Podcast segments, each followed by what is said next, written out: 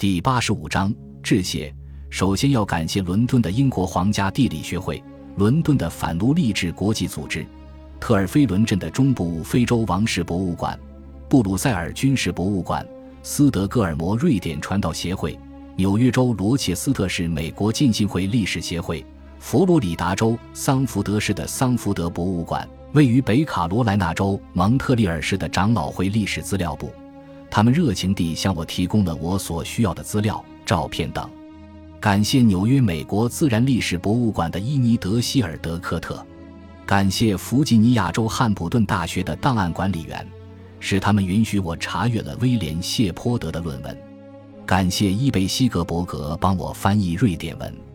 感谢戴维雷蒙德弗里茨斯特恩提了一些有关参考文献的宝贵建议。写作这本书让我深入了解了图书馆在保存那些强大利益集团想要人们忘记。或是人们自己想要忘记的历史记录时扮演的重要角色。每次从图书馆借到书，我都心存感激。有一次，我发现我是自从1937年以来第一个借阅这本书的人。还有，这种事情我遇到过两次。几十年来，从图书馆查询一本书时，发现书页一直没有切开。感谢我做研究时当地很多热心的图书管理员，西北大学、耶鲁大学。贝茨学院等学校的图书馆，纽约公共图书馆、纽约协和神学院图书馆、斯坦福大学的胡佛图书馆和格林图书馆。特别要感谢的是，加州大学伯克利分校的多伊图书馆、墨菲特图书馆、班克罗夫特图书馆。我的大多数研究工作完成于加州大学伯克利分校，在那些思想陈腐的政客。主张减税的狂热分子开始大幅减少美国公共图书馆和州立大学图书馆预算之前，伯克利分校收藏的丰富史料就是一份份无可辩驳的证据，向人们展示了一个世纪之前曾经发生的事情。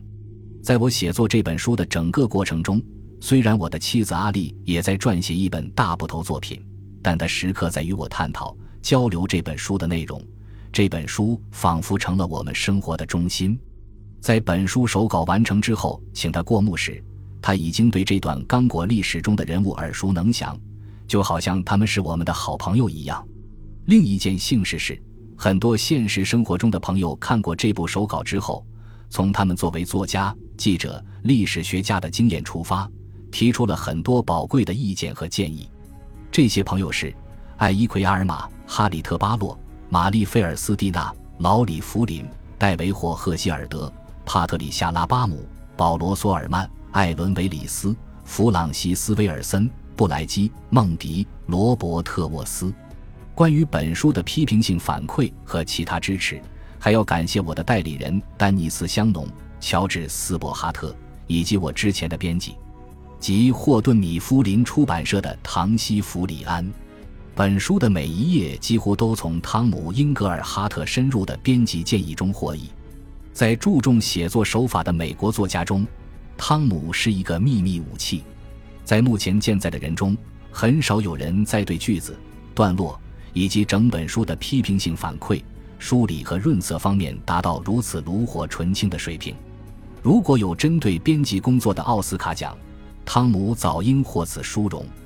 作为研究这一段悲惨历史的后来者。我在研究过程中得到了这方面知识远胜于我的几位专家学者的热情帮助。丹尼尔·范格恩阅读了本书手稿，并与我分享了一些文件。我要特别感谢研究这一历史时期的两位最出色的学者，他们是人类学者简·凡希纳和历史学家朱尔斯·马沙尔。